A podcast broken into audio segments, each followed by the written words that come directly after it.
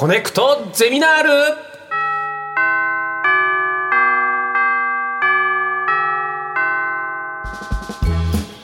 毎週さまざまなジャンルの講師が登場しあなたの知りたいという知識欲にコネクトする学校。コネクトゼミナール略してコゼミ。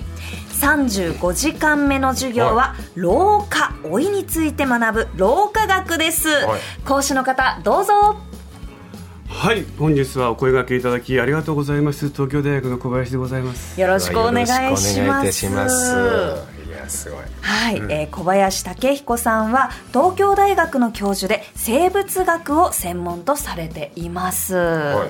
えー生物学ってもいろんな幅広いですけど、中でも専門的なところで言うと私はね、遺伝子が専門なんですよ。遺伝子。そう遺伝子の中でもですね、遺伝子がどういうふうに変化していくのかっていう。例えば長い目で見ると進化ですよね、短い目で見ると、まあ、がんを引き起こしたり、まあ、今日お話しする老化の原因になったりするんですよ、で DNA、まあ、遺伝子で DNA なんですけども、はい。DNA がどういうふうにまあ変化壊れていくかとかそういうようなあるいは治されていくかとか、はい。そんなようなことを研究しております、医学に直結する話分野ですかね。そうですね。医学にも直結しますし、まあ、あのいろんな生物みんな遺伝子 DNA 持ってますから、はい。全ての生物に共通する何かこう心理みたいなのはないかなっていうことを研究してますね。これは尽きないよ。ワクワクしますね、うん。はい。さて、えー小林さんがお送りするコネクトゼミナール講義のテーマは何でしょうか？はい。なぜ人間は老いるのか生物における老化の理由。理由理由理由理由ってよくなってるんですよ。これあなんかねい。や今ね残念ながらなってなかったんで今先生が、あのあのアナログディレイでしたリュウリュウリュウリュウあそうなんですか？そうですね。あのここの耳のねあのこのイヤホンを入れていただくとこうでももううちのスタッフ優秀なんで次からタイトルコールの時必ず入ります、はい絶対入ります。次からいきます、はい。これはあのあ軽くかかってた。軽くかかってたあもっと強めにお願いいたします。あそうですか。マッサージと一緒に強めに時間お願いいたします。あの台本にエコーって書いてあったから それは自分で入れるのかな。ああなるほど。大変失礼しましたもうこちらですね山彦はうちらのうちらがやりますのでよろしくお願いします、老化です老化老いは本当にまあ身近な話ですけれどこの生物学的に見ると老い老化ってどういうものなんですか？まあですねあの全然老化していないお二人には関係ないかもしれませんけどもまあ私などはですねあの日々老化しておりましてですね。あのよく忘れて忘れたことすらまた忘れみたいなね。はいはいはいはいはい。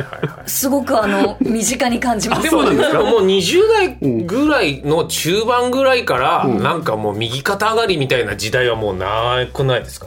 そうですね。あそこからも老いが始まったなってなんか一番最初に思った時期ですけど、うん。私も最近あのこの例えばカレー一杯、あの前までは2杯までこうペロッと食べられたのに今は1杯でお腹いっぱいだなみたいなのこれも多いかなって思ったりするんですよああなんか胃は結構きますよね。え僕のそれ後で聞いてもいいのかもしれない。老いってそもそも摂理にもう反してるのかなって思っちゃったりしてるんですけど、まあ、もうそんな生きなくていいよっていうもうもう好きもういつのいつでも死んでもいいぞっていう感覚でいちゃうんですけど。いやそんなことないんです。そんなことないですか？そんなことないっていう話が今日のメインテーマなんですね。そうなんだ。では、えー早速、えー今回は、えー生物学の視点から老いの正体について解説いただきます、はい。では小林先生一つ目のトピックをお願いします。はい。えーとですね、まず今日は生物学の話なんですよね。で、あの、生物学で、まあ、信じてない方もおられるかもしれませんけども、すべ、ての生物はですね、進化でできたんですよ。うん。進化で進化でできたんですよ、はい。実は。で、進化っていうのは何かっていうとですね、変化と選択なんです。変化と選選択。ああなるほど。はい、変化っていうのはいろんなのができるってことですね、うん。多様なのができる、はい。で選択っていうのはその中でその環境にたまたまフィットしてる。のが生き残って、他は死ぬってことなんですよ、なるほど。ですので例えば私たちのお互い見てみましょう。はい。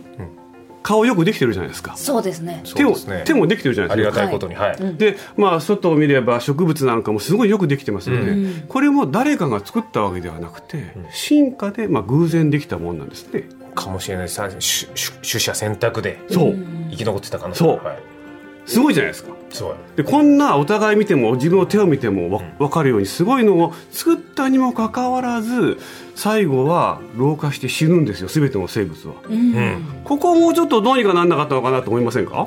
あそうね老いずにうん。元気なまんま90ぐらいまでいったら最高だなって。ですよね。こんなにこう素晴らしい体、ん自然？を作った進化なのに、なぜそこのところは何とかしてくれなかったのかなとか、もうちょっと長く生かせてくれよとかもうちょっとできればね死なないでみたいに思うんですけども、そこは絶対譲れなかった理由があるんですよという話なんですよ。ほう。ほうほうほう老いっていうメカニズムそもそも何なのっていう話ですかね。はい。これはどういうメカニズムなんですか、でじゃあ一つ目のトピックスいきますけども、はいはい。まあ老化はどうやって起こるのかその老いのメカニズムについてはい。なるほど。はい今エコーかかりました。一瞬。はいかかりました。今かかりました。今かかりました。大丈夫です。大丈夫ですか？自分でやらなくて大丈夫、大丈夫です。大丈夫です。よかった。はい。もう気遣う性格なんで。エコーって書いてあったら自分でエコーかな。ああ、お気遣いいただきありがとうございます。それでですね、老化のメカニズムなんですけども、物はだんだん古くなって壊れますよね。ん。すべてのものは。これ熱力学の第二法則って言うんですけども、あの生き物はまあそれに反して自分もそうですけども、周り見てもまあ割とみずみずしくてピチピチしてますよね。これは何でかというとですねその細胞一個一個は古くなって壊れてるんですが、新しい細胞これ幹細胞って言うんですけども新しい細胞を作る細胞があって、はい。それがどんどん新しい細胞と入れ替えてるんですよ。はいはいはい。でその結果なんかこうお風呂に入ったら赤が出るとかねあれは古くなって死んじゃった細胞なんですけども、はいはい。でも毎日お風呂に入って入ってますよね、はい。でゴシゴシこすっても腕が細くならないのは、新しい細胞がどんどん下から作ってくれるから。そういうことですね。言われてみるとそうだ。だからわ私たちは実はいつも新しい体を維持しているわけですよ。はい。はいでもですね、でもですねこの肝腎要の幹細胞、新しい細胞を作る細胞もちょっとずつ老いてくるんですよ。じゃあそこが謎ですね、同じ DNA から出てるから普通再生しますよねですよね。でその理由は幹細胞の中にある DNA っていう物質がちょっとずつ壊れてくるからなんですね。DNA が老化してるってことは壊れてる。壊れてる老化ちょっと違います DNA はものなので、はい。あの細胞が分裂するためにちょっとずつ変化してくる。まあああの分かりやすい言い方で言うと壊れてくるわけです。よ、はい。そうすると新しい細胞を作る能力が下がってきてうん。傷が治りにくくなったりはあ病気が治りにくくなったりうするんですよ年を取ってくると。んなるほどね。でもそこは進化しなかったんですね DNA は。でも物だからってことですか？あのなんで？進化してきたんだけどそこは先ほどお話ししたようにどうしても一歩も譲られなかった譲れなかった理由があったそうなんです要するに老化しなきゃいけなかった理由があったんですよ。何を差し置いても。うんって考える方が多分自然ですねそういうことだなんだろうもうなんかもうクイズみたいになってるねもう気になりますね。え、でもそのこう、DNA はどんどんどんどん壊れていってしまう。で、その幹細胞で、えー作られる細胞も、だんだんだんだんこう完璧なものとは、えっ、と、ずれてしまうっていう、その DNA が、え ?DNA でこう複製される、えー細胞が、な、なんだろう、こう、ツルツルのまま、生きることっていうのはできないものなんですか？やっぱりねその生物は細胞がどんどん入れ替わってくると、まあ、割と新しい感じをずっと維持できるんですけどもやっぱりその中に入っている DNA っていう物質これ遺伝子なんですよ、うん。だから細胞がどういう働きを持っているのかとかそういうのを決める設計図なんですよね、それがだんだん壊れてくるっていうのはある意味物が壊れるのと同じ宿命で少しずつ変化してきちゃうんですよでその新しい細胞を作る能力が下がってくると結局それぞれの臓器でねうん。普段は若い時にはどんどんどんどんこう新しい細胞が供給されるんだけどもそれがされなくなってくると肝臓だとか腎臓だとかいろんなところの機能が下がってきて結局全身的に老いを感じてくるっていうことですね。はい、質問です。はいどうぞ。この DNA が壊れる理由って何なんですか？あのね一番わかりやすいのはね、はい。紫外線です。おおほそんなんでも壊れるんですよあの皮膚でも日の光が当たるところの細胞例えば顔だとか手の甲だとか、はい。そういうところは老化が早いです。うん。それに対して、はい。背中だとかお尻とかは結構綺麗ですよ。うああ言われてみると。ああ確かあそうその銭湯とかに行った時に、うん。やっぱりこういろんな年代の方うん。と一緒にこうお風呂に入りますけど、みんな背中とかお尻はツルツル確かに言われてみるとやっぱだからそうすると紫外線浴びてる浴びやすいところから先に老化するという。DNA が壊れるから紫外線で。結構物理的な要因があるんですね、だから皮膚なんかはそれがそれが一番大きいと思います、ですからまあ漁師さんだとかいつも太陽の下であ仕事されてる方はやっぱりこう顔の皮膚なんかが老化しやすいですね。ですから日焼け止めは大切だと思います、酸化はどうですか？僕酸素例えば、じょいっぱい酸素を吸えば吸うほど錆びつくみたいにものが。なんか老化と酸化は一緒なんじゃないかって思った時代があるんですけど。漁師さん素晴らしい。座布団1枚あげたいぐらいです。まあ、これ座布団ないんですけど。ないですあのおっしゃる通りで体の表面は紫外線ですけども内側は酸素酸化なんですよ酸化だと思います。活性酸素っていう、まあ、見るからに活性がありそうな酸素があるんですけどね、それが物を錆びさせるんですよ、でもその錆びさせる一番錆びやすいのが DNA でだんだん壊れていく。それ内側からの分ですよね。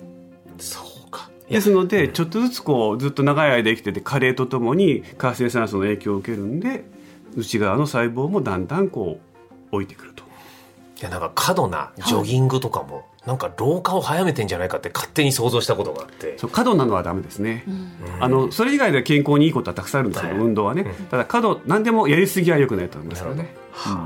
これ老化ってのはし平均寿命が伸びてるじゃないですか昔に比べて、はいはいはい。ってことは我々それは進化してるんですか？ななんでこんなに寿命が伸びてるんですか？あのねそれはちょっとなかなかあの誤解もあって難しいんですけど例えば徳川家康ははい。江戸時代の人ですけども、はい。あのやっぱり70歳以上まで生きてたんですよ、ああまあそうか、はい。ですから平均寿命はねどちらかというとですね小さい赤ちゃんだとか子供の死亡率がすごく響くんですね。ああなるほど。ですからあのだんだんこう公衆衛生が良くなったりその栄養状態が良くなるとその赤ちゃんだとか小さい子供の死亡率がすごく減るので、うん。平均寿命はガーンと伸びるんですよ。そういうことか、プラスプラスやっぱり普通で我々が言うところの寿命、はい、例えば100歳以上の人は明らかに増えてますよ。はいはい。あの私が私60歳なんですけども生まれたあー昭和38年には100歳以上の人って153名しかいなかったんです日本に。153名です、うん。日本に。多分ちょっとこれ overestimate だと思うんですけど、はいそうですね。実際亡くなってる人もいると思うんだけど、うん。あの今は9万人いるでしょ。うわすそんなに違うんですか？大体こう11歳以上60年前と比べると皆さんちょっと若返ってその分寿命も伸びたと。で平均寿命も伸びたと。そういういやなんか今の100歳ぐらいの人の顔と、はい。昔の平均寿命が低い頃の70歳の顔は似てるのかなって思ったんですけどおっしゃる通り。それはそれでやっぱそういうそうなんですよ。あの背中がこう腰とかが曲がってるご老人なんていないでしょ今。まあ、確かにうん少ないかもしれない、あの私が子供の頃普通おじいちゃんおばあちゃんは大体背中とか腰が曲がってましたよ、で杖ついてで歩いてる方多かったと思うんですけど今はいないですもんね。石原裕次郎とか同じ年齢の昔のドラマを見るけど老け顔だもんね。なんかやっぱ渋いなと思うことありますよね、では、えー続いてのトピックは何でしょうか？はい。人以外の生物は老いずに死ぬ。ええお老いて死んでいくのって人だけなんですか？なんかね、ええ。あのほらあのペットのワンちゃんとか猫ちゃんとか、はいはいはい。あの、まあ、上野動物園の動物も動物もそうなんですけども飼育されてる動物は結構老いますね、うん最近結構その老犬とかもこの増えてうん、いるのをまあ見聞きしますね、なんか目の上の毛が長くてなんかちょっとおじいちゃんっぽく見える時あるんであまあまあそれはそういう。犬ああそうなんですか。僕が詳しくなくてそうなんです。はい。あでもそうか。じゃあペ飼ってる動物は老いるか。えってことは野生がってことですか？野生の動物はほぼほぼいないです。ねえええどそうっちの方が進化してるってことですか？いや老いたものがいないっていうのが正しいかもしれないです。あのし人工飼育されてる動物はまあ死なないように死なないように大切に飼うじゃないですか。あなるほど。要するに上げ前スウェーデンでね、はいはい。まあ襲われることもなく、ん。自分で餌を取ることもなく、ノープレッシャーで割とこう生きている。はい。でそれはかなり人工的な状況で、うん。普通はそういうことはないんですよ、で野生の生物でって動物の中でですね、えー老化というか老後があるのがほぼほぼ人ぐらいですねなんかねあの外国の研究者で50種類以上以上の哺乳動物をですね野生の哺乳動物を調べた人がいるんですよ。これ結構大変ですけどね。要するに野生ですからあの動物ってほらお前年取っているかなって聞いても答えてくれないじゃん。はいはいはいね、はい 僕らは自己申告できるけどそうですねはですのであのどうやって調べるかというとあのメスのね、えー生理を見るんですよ。は要するに子供が産める状態だと、まあ、子供を産めるぐらいだから年取ってないだろうと。うん。っていうので調べると例えばライオンにしてもシマウマにしてもゾウにしてもそのグループ全部のメスを調べると、はい。ほぼほぼ全てのメスが生理があるんです。おおなるほど。だから老後のメスはいない。はっていうことなんですね。なるほど。でだから彼ら彼女らはあ彼女らはあの死ぬまで生涯子供が産める。つまり老いていないと。いうことだ。あははあ。あじゃあその、えー人人以外の哺乳類のメス女は閉経前に死んでいるってことですか、まあ、閉経と同時に閉経とが起こるとすぐ死んじゃうってことですね。それどうしてなんですか？あの老いることにええ。閉経後も生きてることに何らメリットがなかったからです。そうか種にとってってことですね。だからそこなのよ。さっきの僕が老けてる時はもう死んでいいぞって言われてるのかなと思ったのがうん。野野生の生物というか動物の場合にはあの先ほど、まあ、進化でっていうのは変化と選択だよと言いました、でし選択っていうのは何かしらのメリットがあるからその状況で生きてくるってことなんですよね。です老いた生き物がその個体がいることがメリットがあれば老いた個体がいるはずなんです。よ。うんはいはいはいでいないってことはメリットがないっていうのでその集団の中にいないんだろうなということになりますね。えでも。自ら死ぬわけじゃないですよね。何かにでもライオン食われないよね。どうなんですかそうやどうやってやっぱりね老いてパフォーマンスが下がるとあの自然の生き物っていうのは食う食われるの関係で生きております。はい。自分が何かを食う生きているものを食う。あるいは自分が何かから食われる、はい。それが日常茶飯事の彼らのアクティビティですよね。はいはい。で老いた個体っていうのは基本的に食べる側だとしても獲物が取れない。そうかそういうことか。なるほど。餓死とかそういうことだそうそう。食べられる側からするとすぐ食べられちゃうし、はいはい。結局長生きすることに何らメリットがないからもともと長生きしようなんていう遺伝子が進化しなかったんです、ほー。そもそも食われて知る生き物に老化いらないですもんね。はいはいはっていうことなんですよ。そんなことよりも、はい。早く成熟したりたくさん子供を産んだりすばしっこく逃げたりする方が必要なんですよ。いなんとなくなぜ老いるのかのポイントが俺は分かってきた気がするな。でもうんそのこう、うん。人には老いがあるじゃないですか、うん。それはなんでなんですか？ありがとうございます。今日これ言わないと帰れなかったところですよね。はい なぜ人だけが老いるようになったのか、はい。それは先ほどから申し上げているように老いた人あるいは老いた人がいることがメリットがあったからなんですよ。例えばですねあのチンパンジーと人っていうのは99%遺伝情報遺伝子が一緒です。うんだから宇宙人から見たらほぼ同じ種類ですよ。なるほどなるほど、はい、兄弟みたいなものです、うん。うんでもチンパンジーは老いがないです。ほで平均寿命はチンパンジーもゴリラも大体40歳から50歳ぐらい、ですからあの日本のああ人間の女性の閉経前と大体同じ寿命なんですよ。うん。で閉経後が長いから人間の方が長生きで、うん。ゴリラチンパンジーは40歳から50歳ぐらいの寿命しかないんですよ、うん。で何がチンパンジーと人の違いなのかっていうとはい。何だと思いますか？そんだけ遺伝子が似てるのに、彼らは老いずに死ぬ、僕らは長い老後があるんですよ。はい。はいどうぞ。生殖以外のそのなんだろう作れるものがたくさんあるからじゃないですか、作れるものというのはいろんな家だとかまあ、文化だったりとか文化だとかなるほどあるいはその次の世代に何かこうケアをするとか、うん。なんかこう語り部になるとか。うん。そうね。そう言語っていうことだから、うん、そうはいか、あのー座布団一枚です。お座布団1枚い。ただきました、もっと前から実は起こっていてそういうふうな変化が起こる前に何が起こったかっていうと、まあ、小学生の子供に聞いたらすぐ答えるのが毛があるかないかなんですよ。ゴリラチンパンジーは毛が体毛があって、はい。僕ら体毛ないんですよ。でそこの違いがおそらくこのちお今大きなこの寿命の違いに結びついたんだろうって考えられてますね。要は衣服を衣服を作る。えどういうこと？そう。だからおっしゃってたようにいろんなものを作んないと僕ら生きていけなかったんですよ、変化と選択と言いました、変化は毛が抜けちゃったんですよ、毛が抜けちゃったらどうします？明日から毛がなくなっちゃったら。なんか作んなきゃやっていけないですよね、服を作ったり家を作ったり助け合ったり温め合ったり、でその中であの僕らは例えば子育て。これ困りました、毛が抜けたら、チンパンジーとかゴリラは生まれたばかりの赤ちゃんがすぐですねお母さんの毛に血がみつくんですよ自分からガッと。ですのでお母さんゴリラお母さんチンパンジーは両手フリーで別に行動制限が何もかからない、でも人の場合には無理無理でしょ。そうです3歳ぐらいまでは赤ちゃん何もできないですから。もう抱っこ紐でなんとかするしかない。ですもう自分が抱っこしちゃったら何もできない、はいでその時に助けてくれたのがなるほど。おじいちゃんおばあちゃんだったんですよ。あシニアだったんですよだからシニアがいる方がね、うん。そうか。お産もはい。自分一人じゃでき埋めないっていうのもそういう社会で生き残る術を人間がみたいな。そうなんですよね。あうんお産婆さんがいないとみたいな、じゃあもうその社会的に助け合うことが人間のその進化のと選択にその身体的なものと社会的なものがくっついておっしゃる通り。へえ面白い。で最初は変化毛が抜けてしまった。